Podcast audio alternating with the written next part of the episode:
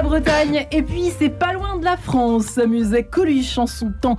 790 îles et îlots le long de son littoral, dont 12 îles habitées, 3000 km de côte, le plus grand littoral de France, 380 000 hectares de forêt et autant de légendes, et pas moins de 9 grands parcours de véloroutes et de voies vertes qui sillonnent le territoire du nord au sud et d'est en ouest pour un tourisme plus vert. Pas étonnant que la Bretagne, est bien connue pour faire apparaître le soleil plusieurs fois par jour, continue d'envoûter les touristes et surtout depuis cette crise sanitaire. La saison 2022 renoue avec une activité touristique pleine et entière, nous disent des sondages faisant la joie de 83% des professionnels du tourisme en Bretagne.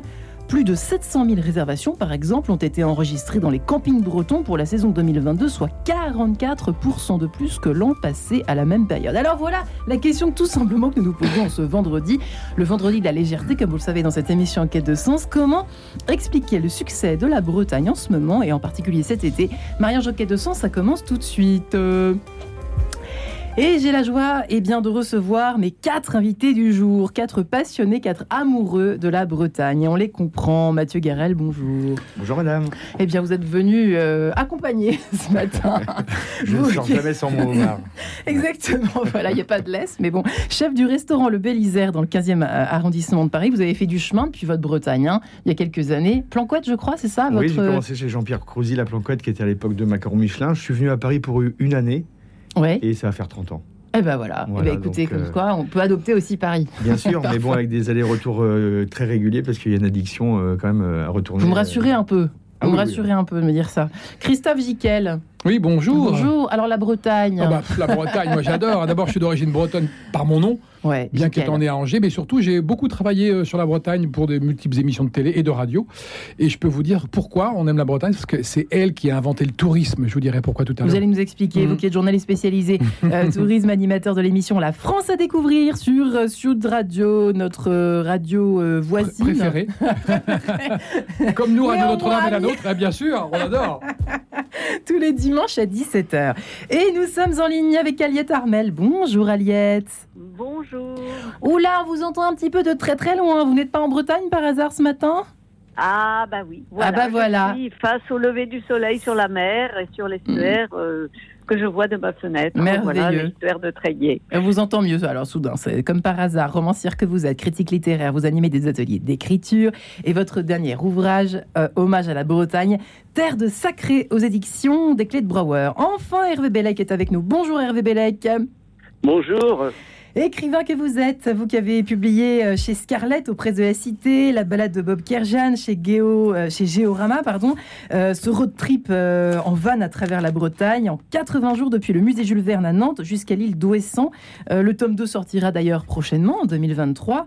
Hervé Bellec, ah alors bah, je commence par vous, puisque voilà, The Lad Put Not The List ce matin. la Bretagne et vous, ça se passe comment? Quelle est la nature de ce lien au fond? Bah, euh, D'abord, je vis en Bretagne, hein, à, à Landerneau, euh, pour être plus précis. Hein, c'est de là que je vous appelle d'ailleurs. Et puis, euh, ben, j'y suis arrivé à l'âge de 15 ans. Je viens d'une famille paysanne du centre Bretagne et comme beaucoup de, de, gens, mes parents ont émigré vers la capitale, vers Paris, simplement pour euh, pour le boulot. Quoi, hein. Mhm. Mais on allait tous les étés voir la grand-mère passer les, les vacances à la ferme chez les grands-parents. Et, je suis arrivé, euh, je me suis installé définitivement euh, en Bretagne euh, quand mes parents m'ont mis en pension dans au centre Bretagne. Et puis je me suis dit, ben, ben c'est là qu'est ma place. Et puis, et puis voilà. c'est vrai que quand je suis arrivé au lycée, j'étais un petit peu le parigot, tête de veau, quoi. et, bon, mais je me, suis fait, je me suis intéressé à la culture tout de suite. bon, voilà, ça a été le coup de cœur. Et, et puis voilà, c'est mon pays, simplement. Mm. Euh, Aliette Armel, effectivement, euh, cet hommage à la Bretagne. Alors c'est très poétique cet ouvrage. Vous parlez même euh, en breton pour nous dire que finalement, vous expliquez comment voir qu'il va faire beau ou pas. Maves velet bre Pel Diwit, Neskeblanum Zervat, euh, c'est affreux, euh, ma façon de parler breton, ma vesbré tosdi eo seblat glau. Si tu vois le, le ménébré, le, euh, c'est le petit le ménébré, hein, c'est ça hein Ah, je ne parle pas breton, personnellement. Ménébrès. C'est ménébrès, Loin de toi, c'est signe de beau temps. Ah. Effectivement, on a, on a peut-être pu voir que, pour revenir à notre sujet du jour, cher Aliette Armel, enfin, il, il me semble que pendant des décennies, pendant en tout cas une bonne décennie, euh, c'était plutôt le sud qui avait la côte parce qu'il ne faisait pas beau en Bretagne. Euh, le beau temps est quand même euh, devenu moins important, on a l'impression, dans les destinations. On posera la question évidemment à Christophe mmh. mais. Aliette Armel, c'est ce, que, c'est ce qui fait pourtant le charme de la Bretagne, finalement, ces, ces lumières un petit peu qui, changent tout le temps. Les lumières de Bretagne, effectivement, elles, elles sont particulières parce qu'il y a toujours dans l'air des particules d'eau. Et des particules d'eau qui euh, donnent à la lumière une douceur euh, ou une force particulière. Et il y a un jeu des éléments, je pense depuis que la Bretagne a émergé du temps où les humains n'existaient pas, où les continents n'existaient pas encore. Et donc depuis très très longtemps, sans doute, la Bretagne, c'est la terre où les éléments prennent une force particulière.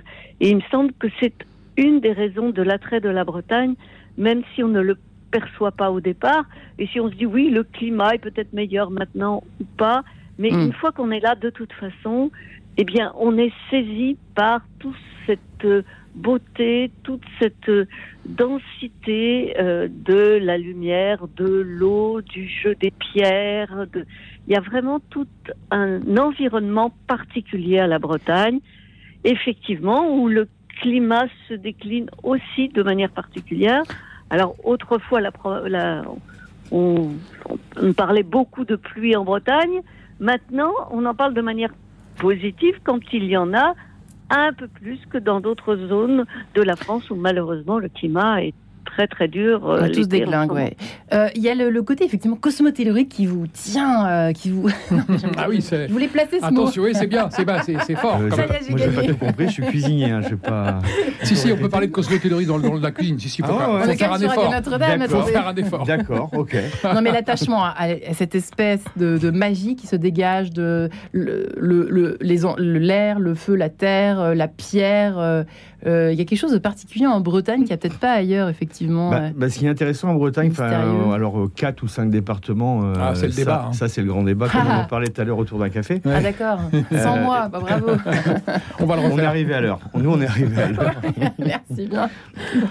Alors, ce qui est hallucinant sur ce que dit les, disait la, dame, c'est qu'effectivement, en plus, entre ces 5 ou ces 4 départements, c'est que si vous faites un tour complet de la Bretagne, c'est que toutes les terres seront différentes, toutes les vues, enfin, toutes les mers seront différentes elles ont chacun la couleur des mers même pas les mêmes. Elles ont hein. chacun leur identité, enfin, à mon sens. Quoi. Absolument, ouais, Et euh, ce qu'elle disait la dame par rapport aux particules dans l'air, c'est génial. Enfin, elle a raison. Enfin, Vous aviez jamais, moi non plus, j'avais jamais euh, percuté, que les, bulles d'humidité, enfin l'espèce d'humidité qui. Et fait... que des fois, il peut faire uniquement 20 degrés en Bretagne, par exemple dans le pays Bigoudin où je suis, et puis avoir horriblement chaud. Enfin, c'est euh, voilà, il n'y a, pas le même ressenti. Et ça, c'est sûr. C'est au-delà du chauvinisme. Hein, c'est en tout cas, il paraît que le bronzage breton est le plus beau. Enfin, écoutez, voilà.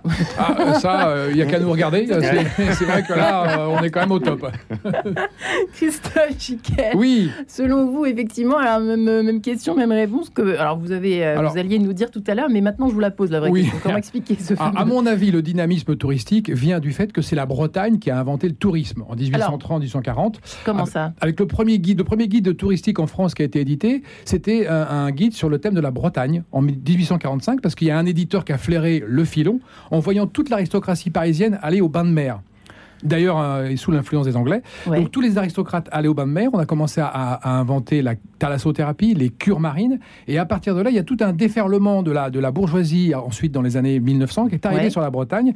Et c'est comme ça que les Bretons, d'ailleurs qui sont des, gens très dynamiques, très commerçants, ont euh, commencé à sentir le filon. Ils ont inventé les crêpes, ils ont inventé euh, le, bed and breakfast, ils ont inventé le premier souvenir breton, c'est une assiette de Quimper en faïence où il y a un paysan breton et tout le monde ramenait cette assiette pour l'accrocher sur son c'est la première fois qu'il y a eu un souvenir touristique. C'est un truc de fou. Oui, c'est vrai. Ou son bol.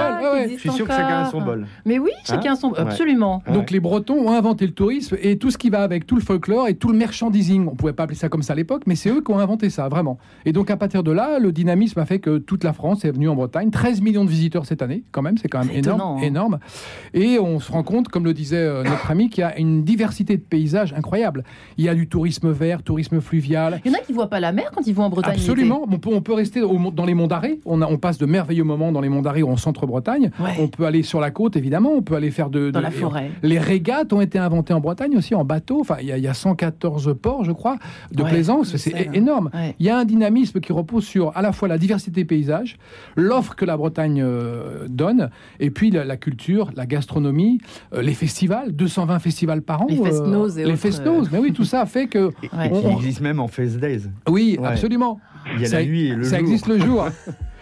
Vous n'êtes jamais allé Non. Non, jamais. Est-ce que, est-ce que, allé en Bretagne Est-ce qui était rigolo dans les, dans les années 70, on se moquait un peu des Bretons, hein ouais, bien Par sûr. tête de chien, machin. C'est vrai. Et aujourd'hui, les festos, on se Et aujourd'hui, c'est devenu très populaire. Aujourd'hui, au contraire. Le Festival interceltique de Lorient, c'est un, événement culturel. Non, puis les jeunes qui se remettent dans ces traditions et dans ces valeurs humaines. Euh, oui, dans l'air du temps. Hein. dans, l'air du temps, d'une culture. Oui, oui, un inversement de valeurs. Semble... Est-ce que ça, au passage, j'avais une question à vous poser euh, très personnelle. Allez-y, je vous en prie. Si je suis marié, je pars. Si j'ai des enfants permettrai pas. Écoutez, les 9h15, je ne pas me permettre. Allez, salut, à demain. à demain. C'est QFD. Euh, la Côte d'Azur a-t-elle. Euh... Ouh, On va en parler de votre homard, vous inquiétez, vous inquiétez pas, Magic. Est-ce que la Côte d'Azur a décru, enfin, au, niveau du tourisme, est-ce qu'elle a moins de succès proportionnellement au succès croissant de la Bretagne? Est-ce que c'est vrai ou pas? Oui, on peut le dire, on peut le dire. Après, c'est surtout après les, les, années Covid. Les années Covid ont opéré un basculement, des, notamment de, toute la, de tout le bassin parisien, tout le nord de la France vers la Bretagne. Pourquoi? Parce que comme dans les années 1830, on quittait Paris pour respirer. On vient en Bretagne pour respirer l'iode marin, l'air pur, la fraîcheur. On est battu par les vents en Bretagne. Donc on a un air euh, vraiment pur. Sur la Côte d'Azur, bon, on est en Méditerranée, c'est pas le même, euh, le même, la même envie, c'est pas le même délire, c'est pas la même population. On est d'accord. Euh, on est, on est plutôt sur un tourisme. Le slow tourisme, c'est en Bretagne. Le tourisme bling bling, c'est sur la Côte d'Azur. Donc il y a vraiment deux populations différentes, deux envies différentes. Voilà, mais elles, existent toutes les deux. Elles, coexistent. Et c'est vrai que la Bretagne peut-être a dû aspirer un peu de, hein. clientèle touristique euh, au Niçois et au Canois, qu'on remercie, qu'on salue d'ailleurs, qui sont des gens très sympas. Bah vous, vous aimez tout le monde, vous. Bah, euh, vous, êtes un voyageur. Alors non, il y a des. Non, j'irai rien. Alors, moi, parlons de, parlons bien. Moi, je suis commerçant. Ah bah oui, bah oui vous êtes breton. Et, je suis breton. Ah oui, forcément. Donc il euh, n'y a pas que les crêpes en Bretagne, il n'y a pas que les moules et les huîtres. Il y a mm. aussi autre chose. Alors, alors... Vous en êtes la preuve. Vivante. Vivante.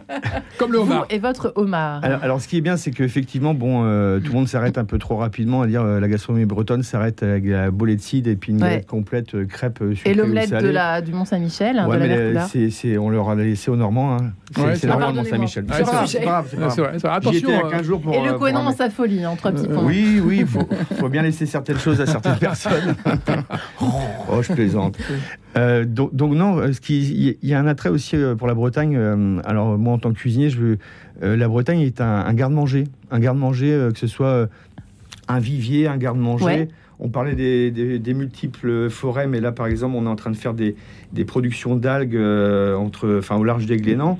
sur, par exemple, la société Algolesco, on amène 150 hectares d'algues, et il faut savoir que l'algue dégage autant de carbone que les forêts. Donc voilà, au-delà de la forêt, maintenant. Ils ont mauvaise presse parfois, les, les, forêts algues. Les algues, oui, sur les plages. Les mauvaises algues. Ah oui, les mauvaises algues. Mais là, là, vous ne parlez pas des mêmes. Là, là, on parle d'algues euh, qu'on utilise beaucoup dans la cuisine. C'est les, les cambous, c'est les dulces, c'est des algues qui sont adorées par les, par les comment s'appelle les, Japonais, tout ce qui est mmh. pays d'Asie. Oui.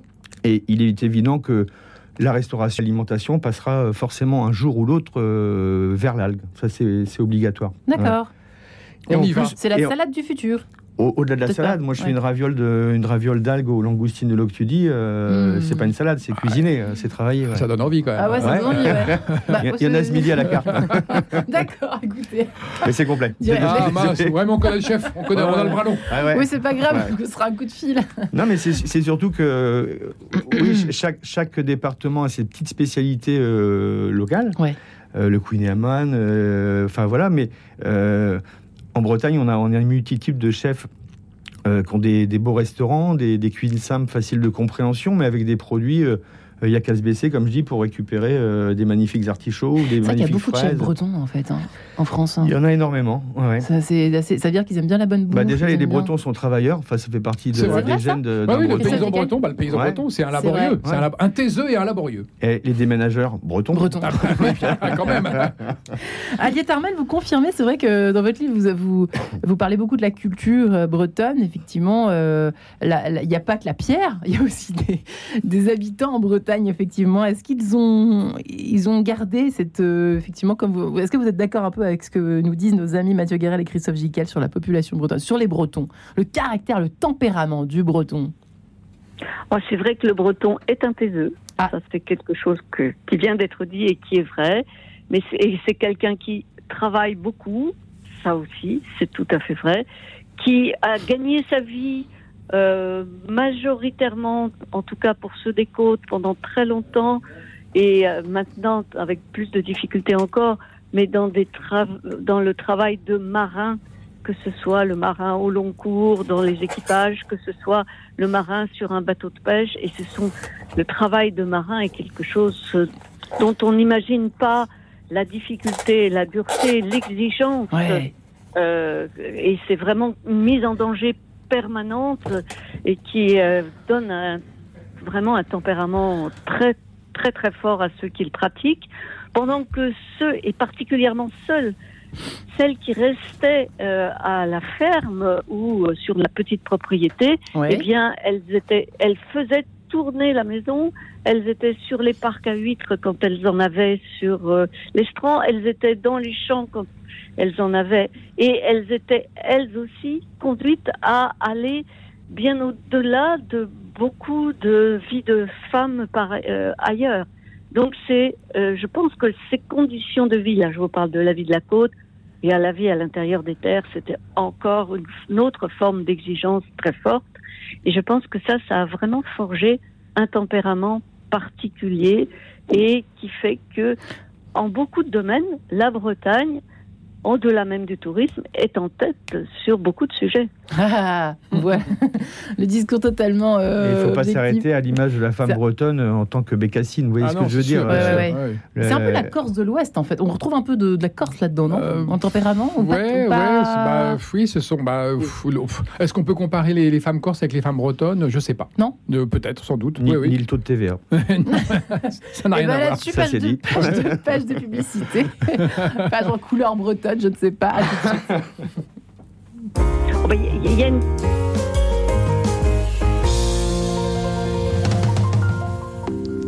Bonjour, je suis Xavier Accard, rédacteur en chef du mensuel Prier. Chaque semaine, je vous donne rendez-vous à l'école de la prière pour approfondir l'art de la prière. À l'école de la prière, avec Xavier Accard et le mensuel Prier, tous les dimanches à 7h30. Vous habitez Paris et sa banlieue? Vous avez un peu de temps libre pour accueillir au téléphone des personnes en grand besoin d'écoute? Alors, devenez écoutant bénévole de SOS Chrétien à l'écoute. Formation assurée. Écrivez à SOS Chrétien à l'écoute, 22 rue d'Arcueil, 75 014 Paris, site internet soschrétienàlécoute.fr ou par téléphone 01 45 35 55 56 01 45 35 55 56, un numéro qui a du cœur. Radio Notre-Dame, les auditeurs ont la parole. Radio Notre-Dame, c'est une radio qui n'est pas une radio commerciale. Ses fondateurs ont voulu que ce soit une association. À partir de là, ils la confient, euh, euh, comme ce que fait l'Église, euh, assez fidèle. Je pense que pouvoir avoir le plaisir d'écouter des choses aussi différentes que mille questions à la fois, le chapelet, l'évangile et des émissions de culture générale justifie tout à fait un effort financier. Pour soutenir Radio Notre-Dame, envoyez vos dons au 6 boulevard Edgar Quinet, Paris 14e ou rendez-vous sur www.radionotre-dame.com. Merci. En quête de sens, Marie-Ange de Montesquieu. Hommage à la Bretagne, Kenavo, ce matin. Comment expliquer son succès Tout simplement, eh bien, euh, comme destination de, vacances de la Toussaint, pourquoi pas Vous pouvez encore vous y prendre maintenant, ou pour Noël, ou pour à toutes les saisons. La Bretagne est belle et agréable. Mathieu Garel, chef du restaurant Le Bélisard, c'est complet pour midi dans le 15e. Lui qui nous vient de Bretagne, pays bigoudin, Christophe euh, journaliste spécialisé euh, en tourisme, animateur de l'émission La France à découvrir sur Sud Radio tous les dimanches à 17h. Aliette Armel, romancière, qui est également critique littéraire, qui anime de nombreux ateliers d'écriture et qui a consacré un dernier livre euh, sur la Bretagne, Terre de Sacré, aux éditions euh, des Clés de Brouwer. Et puis enfin Hervé Bellec, toujours avec nous, écrivain, euh, qui raconte dans son précédent livre ce road trip à travers la Bretagne en 80 jours, depuis Nantes, sur le musée Jules Verne, jusqu'à l'île d'Ouessant. Euh, il y aura une suite très bientôt. Euh, Hervé Bellac, effectivement, là, nous parlions des Bretons et des, Bretonnes et des Bretons. En quoi diffèrent-ils euh, des, autres, au fond, des autres, des autres Français à l'époque, peut-être, voilà, quelques, quelques années en arrière? Et comment est-ce qu'il y a vraiment une spécificité pour vous des Bretons? Et qui, reste encore aujourd'hui ça qu'on a envie de savoir pour vous Alors, je vais, peut-être un peu je vais peut-être un peu casser l'ambiance parce que ah. on dit que les Bretons sont taiseux. Personnellement, je connais des Bretons et des Bretonnes particulièrement bavardes, et tant mieux. Euh, bon, pareil, est-ce que les Bretons sont euh, travailleurs, laborieux? Bon, euh, je ne suis pas certain. si, je pense qu'on a, on tend de plus en plus vers une uniformisation des caractéristiques. Hein, voilà, tout ça disparaît un petit peu. Mm. Mais euh, bon, il y a quand même une spécificité qui, qui reste et qui est difficile à, à, définir. Euh, on va tomber dans les clichés. Alors, ce serait quoi euh, Ah, je ne sais pas. Je sais, c'est peut-être une, une, appartenance à une certaine identité culturelle. Bon, oui, ça c'est très important, mais la Bretagne c'est quelque chose de très ouvert. Si vous allez au festival des, des Charrues, par exemple, c'est le monde entier euh, qui s'y rend, quoi. Je, euh, bon, et ça c'est très intéressant, quoi. C'est la Bretagne, je reste quand même très ouverte sur le monde, sur euh, sur l'extérieur. Et d'ailleurs, oui. Oui, oui, oui. Christophe Jiquel, d'ailleurs, j'avais une question sur les touristes. C'est vrai que cette année, il y a eu énormément de Français, je crois. Mais est-ce qu'il y a euh, des, des, par exemple des, des Chinois qui viennent en Bretagne oui. Pas trop? Alors, il y a eu un essor de la population chinoise à cause d'un téléfilm qui a été tourné en Bretagne, qui s'appelle Fleurs et Brume, je crois, dans 2013-2014, qui a eu un succès phénoménal en Chine. Et donc, euh, il y, a, y, a tous les, y a toute une communauté chinoise et coréenne qui, qui, qui, qui est arrivée en Bretagne à partir de 2014-2015, et, qui, après il y a eu des Covid, mais qui revient maintenant. Il y a un ancrage très fort, curieusement, de la Bretagne en Chine. C'est étonnant. À cause de ce téléfilm qui a connu vraiment un succès et qui a fait une saison. Il y a eu 56 épisodes, je crois, 2013, mais ça, ça a cartonné en Chine. Et ah, donc tous les Chinois ah, disent Mais c'est quoi, c'est quoi cet endroit merveilleux? Ça a été tourné près de Vannes. dans le Morbihan. Ouais, c'est une belle histoire d'amour à la chinoise. Eh, ah, c'est génial.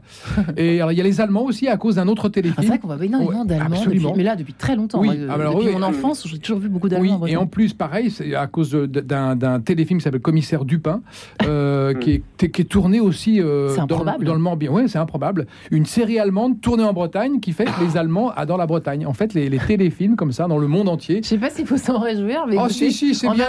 C'est bien euh, parce que découvrir un pays. En fait, le, le, paysage breton, dans sa diversité et sa richesse, sert de décor à, ces films. Et c'est ça qui est intéressant. C'est encore un des derniers pays un peu sauvages, au fond. Euh, de, un peu pays au sens euh, contré. Euh, Mathieu Guérel bah, Il y, a beaucoup moins d'infrastructures effectivement hôtelières. On, a perdu par exemple le, spot de surf pour les Jeux Olympiques au niveau de la plage de la Torche. Ah, la plage de la Torche, pourtant. Ah ouais, mm. la Torche, c'est magnifique. Euh, les vagues sont très belles. Hein. Elles sont pratiquement aussi belles qu'à Biarritz. Alors bon, après, on déplaise, on déplaise mais c'est comme ça.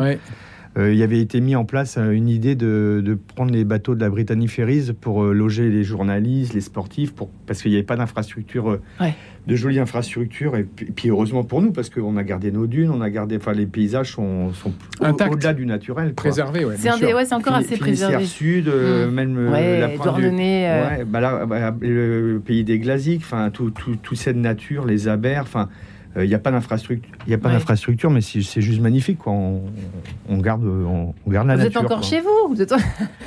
J'ai horreur de cette expression. Parce que... Ah, j'ai pas dit ça. non, non, non, mais c'est justement quand on va en Corse, c'est un peu ambigu, vous voyez, ce truc-là. Ils sont... Ouais, mais les Bretons n'ont pas de souci avec, la avec les Corses. Non, pas du tout. jamais eu d'ambiguïté. La Bretagne n'a aucun souci avec personne. personne ouais. Mais c'est ça qui est... Non, c'est pour ça que c'est une différence. Hein. C'est qu'ils sont effectivement très contents de nous voir. Euh, ils ne disent rien quand on vient chez eux l'été. Non, non, non, ils sont plutôt ravis de voir les touristes. Après, bon, après, ils, sont un peu submergés parfois parce qu'il y a quand même juillet-août une saisonnalité qui est un peu euh, pénible, on va dire, mais c'est pour toutes les régions pareil. Et donc, il y a des problèmes justement de gestion des déchets.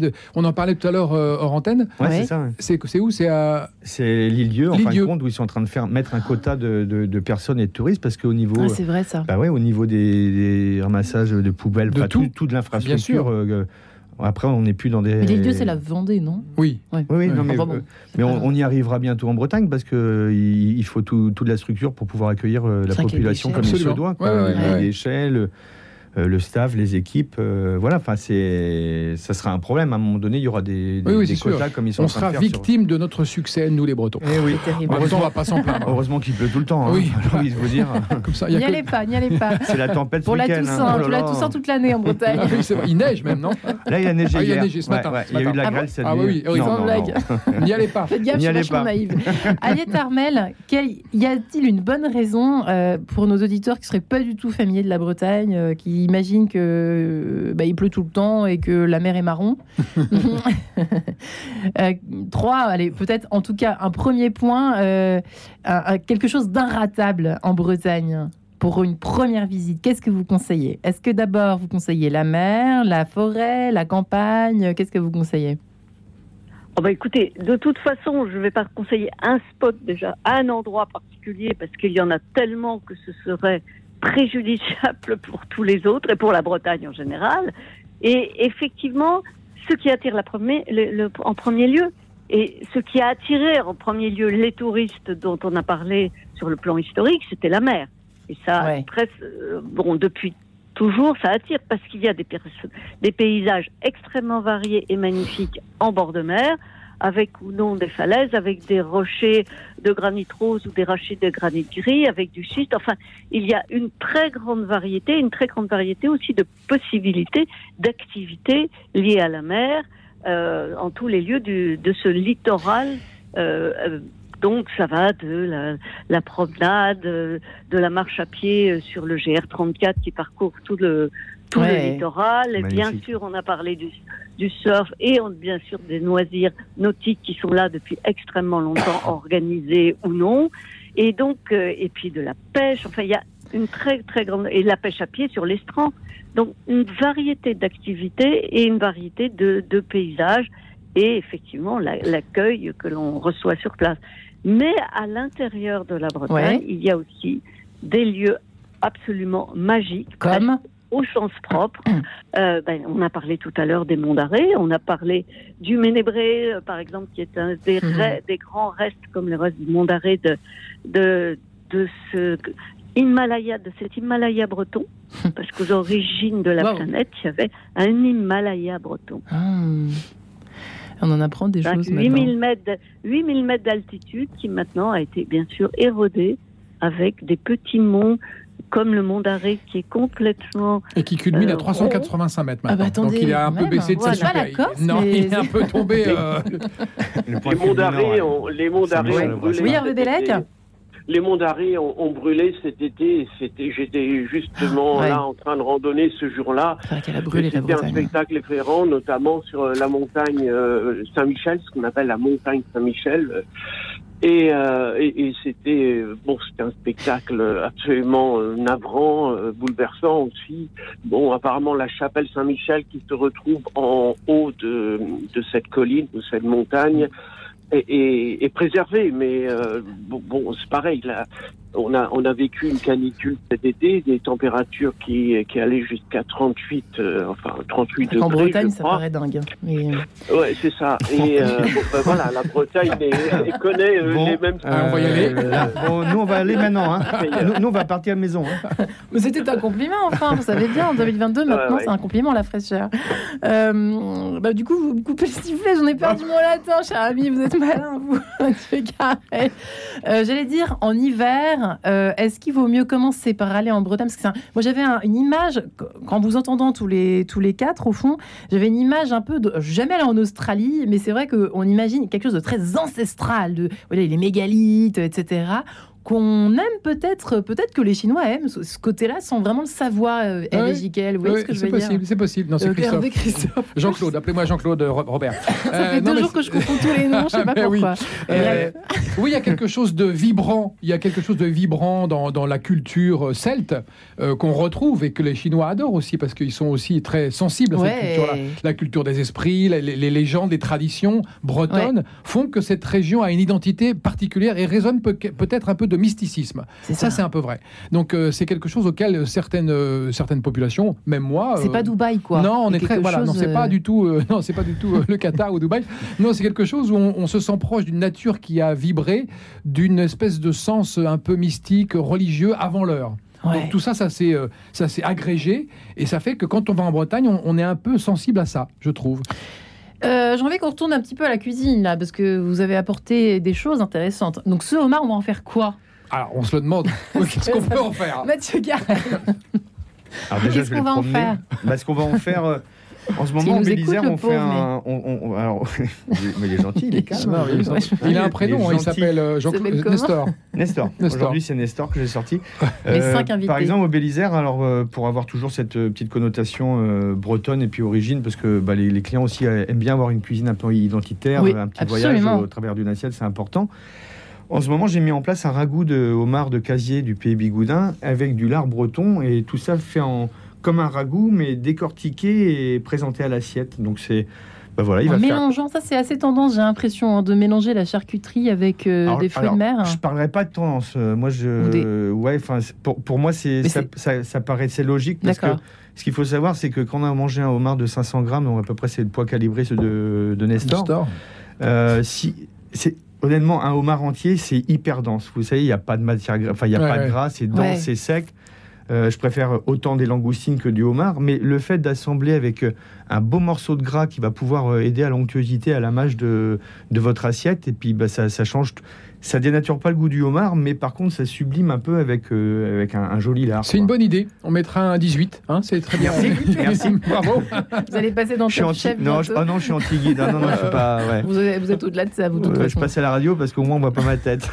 bah, si on vous voit, dommage. Oh, bon. ah, mince. Bon, Il y a 10 personnes qui vous regardent. Bah oui. Quand même. Sur YouTube. Oh, mince. Dites-moi, euh, vous avez apporté. Donc, ce que je vous avais demandé euh, de venir chacun avec un objet. Hein. On s'est appelé et moi, j'ai apporté ceci. Ouais. C'est du, wakame, euh. du wakame frais. de la maison Algolesco. Vous passage.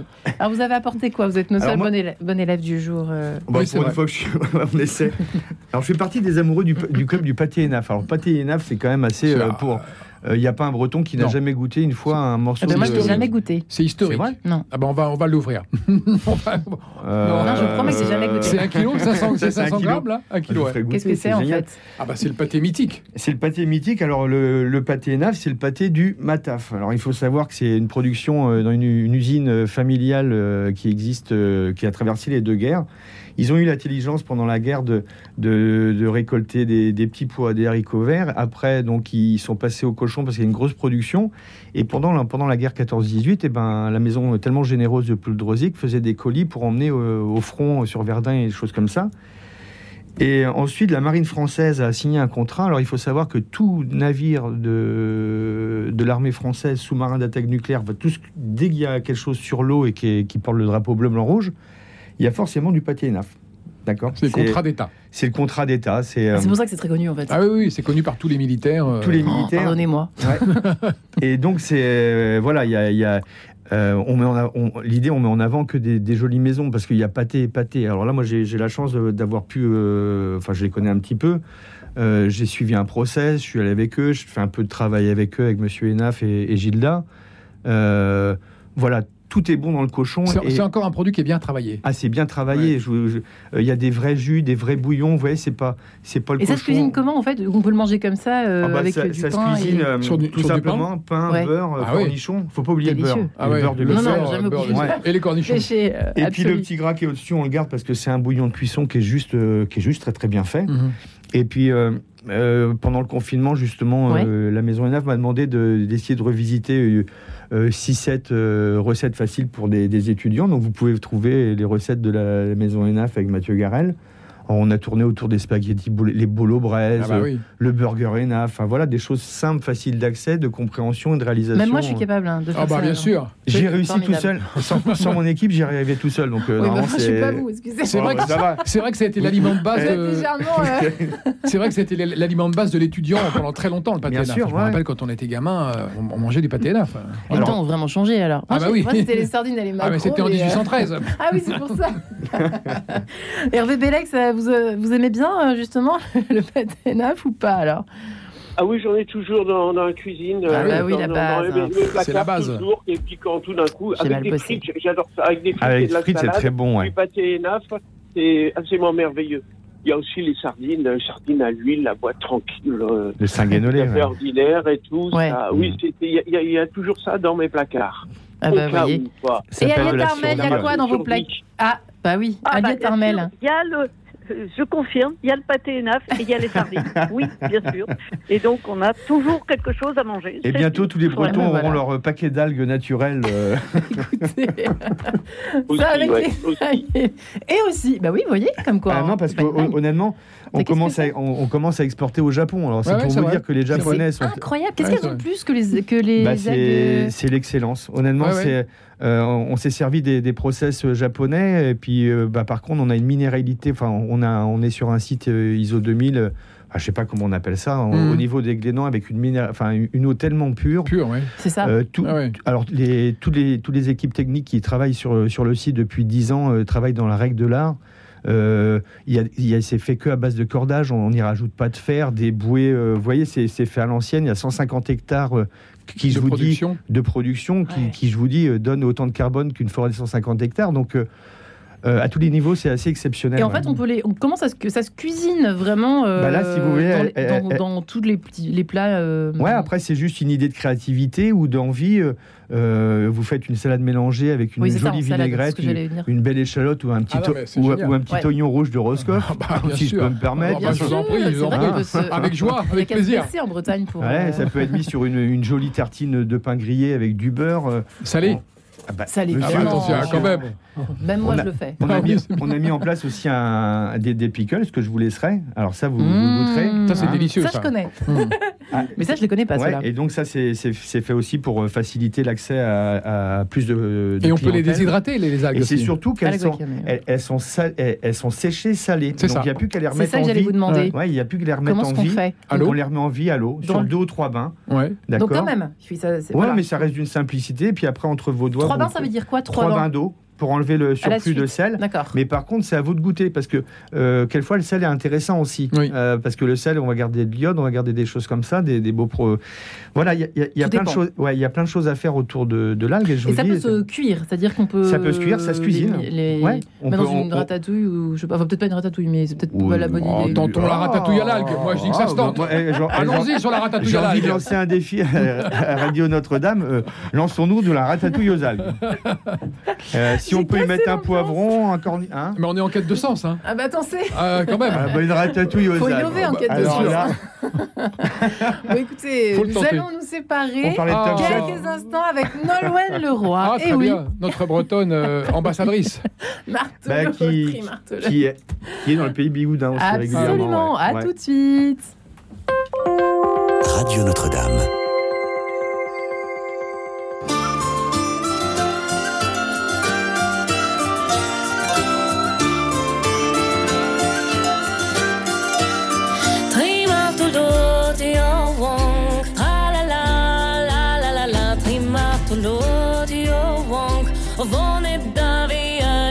niet geen maagdeloot in je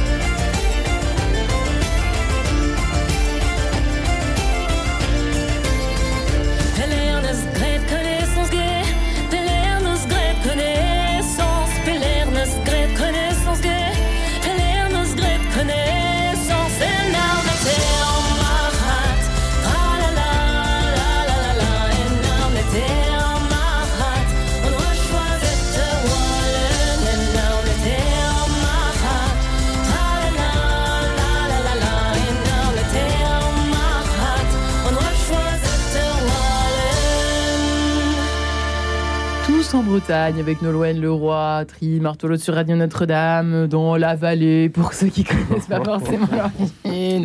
Bon, bref, hein, j'arrête de vulgariser. Déjà que je connaissais pas le pâté neuf, alors je vais pas me taper la honte pendant toute l'émission. Mathieu Garel est avec nous, chef du restaurant Le Bel Isère, tout breton qu'il est. Euh, il est maintenant parachuté dans le 15e arrondissement de Paris depuis quand même quelques années. Euh, mais il est quand même bien, mais il retourne en Bretagne d'ailleurs ce soir, je crois. Enfin bref, très bientôt. oui, oui, je retourne, ouais, je retourne ce soir pour faire un petit break depuis, la, depuis la rentrée. En, depuis la rentrée, on n'a pas arrêté. Euh, enfin, on a la chance de travailler, de beaucoup travailler.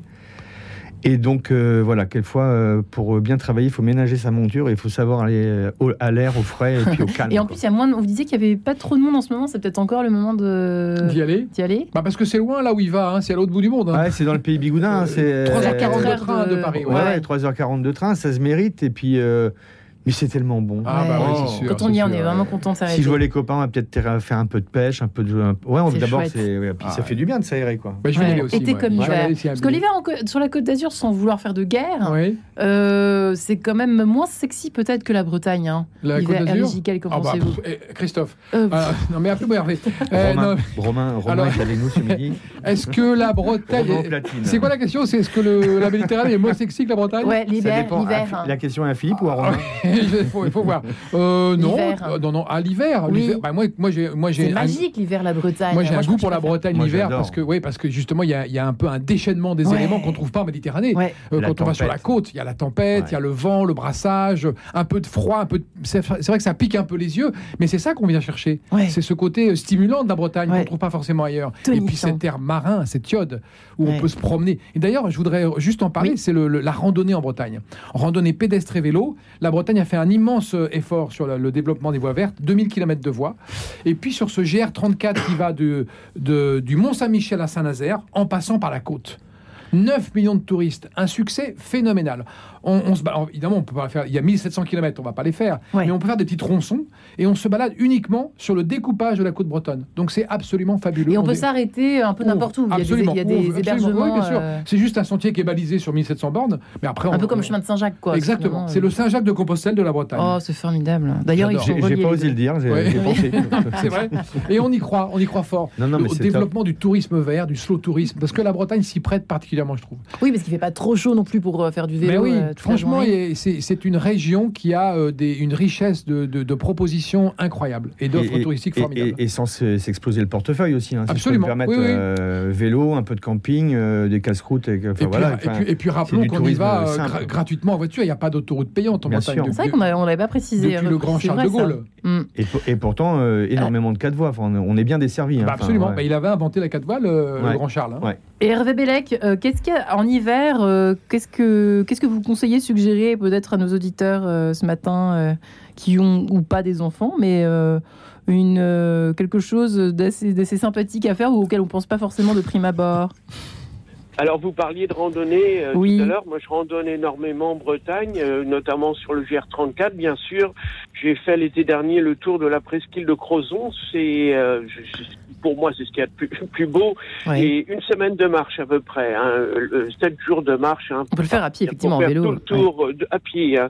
En vélo, c'est plus difficile parce qu'on on mm. peut pas, on, ne peut pas y accéder dans, dans beaucoup d'endroits. Hein. Mm-hmm. Euh, je conseillerais aussi une rando que, que j'adore, c'est le tour du lac de Guerlédan. Là, on est vraiment dans le centre Bretagne, euh, 40 km, deux jours. C'est assez physique. Hein. C'est assez physique quand même mais euh, on peut le faire en hiver. Il y a le, le GR34 aussi, on peut le faire en hiver. Hein. on en prend plein la gueule parfois, hein, quand il y a des tempêtes. C'est ça qui est bon. C'est ça qui est, bon. ça qui est bon, exactement. Ça ravigote, etc. Ça raffermit les chairs. Euh, exactement, les chairs molles d'ailleurs. Ah ouais. Aliétar, euh, ouais, pardon, excusez-moi. Et toujours et encore les monts d'arrêt. Ah, on y revient. Je vais encore les traverser tout à l'heure parce que je vais voir ma mère qui habite à Guémené-sur-Scorff, le pays de l'andouille, mmh, la meilleure andouille du mmh. monde. Hein. De l'univers. Euh... Mmh. ouais, Au moins. Et, euh, et, je vais ah, encore traverser ces fameux monts d'arrêt qui, sont, qui, sont ma, deuxième maison. Quoi. Ouais. Aliette Tarmel, ce serait quoi euh, Donc euh, l'hiver, euh, effectivement, qu'est-ce que vous Je crois qu'à toute saison, effectivement, en Bretagne, on peut beaucoup marcher. Ouais. C'est vrai. Et moi, je, j'ai une enfin, j'aime particulièrement marcher sur l'estran, cette partie de euh, la côte qui est ouverte quand la mer se retire. Et donc, on a comme ça des kilomètres. Il faut bien sûr surveiller l'horaire des marées particulièrement et oui, Il faut faire très très attention. Il faut faire très mm, attention, mm. mais on peut faire des balades absolument magiques. Et en fait, et des cueillettes. Et des cueillettes. Et des cueillettes, bien sûr, euh, au moment des, voilà, des grandes marées. ah oui, pardon, des cueillettes, c'est ça qu'on dit cueillettes, pardon. Moi, je pense que c'est Oui, la pêche à pied. La pêche à pied, mais il faut faire très très attention, quoi. Oui, mais c'est euh, voilà. en fait, là où on navigue euh, lorsque la mer est haute, on marche lorsque la mer est basse. Et là, il y a des lumières à la fois, bien sûr, dans le ciel, mais aussi sur le sol. Parce que comme il y a beaucoup de, petites flaques d'eau, d'eau qui coule, qui s'écoule, etc., euh, avec des bonnes bottes et un bon bonnet, parce que c'est là où s'engouffre le vent souvent, mhm. c'est magique. Ah, ça donne envie quand même. Hein oh là là, Christophe Jiquel. Elle le vend bien. Elle le vend bien, sa Bretagne, hein. Respect total. Ah oui, il faut nous donner votre adresse, on arrive. On a trouvé notre maître.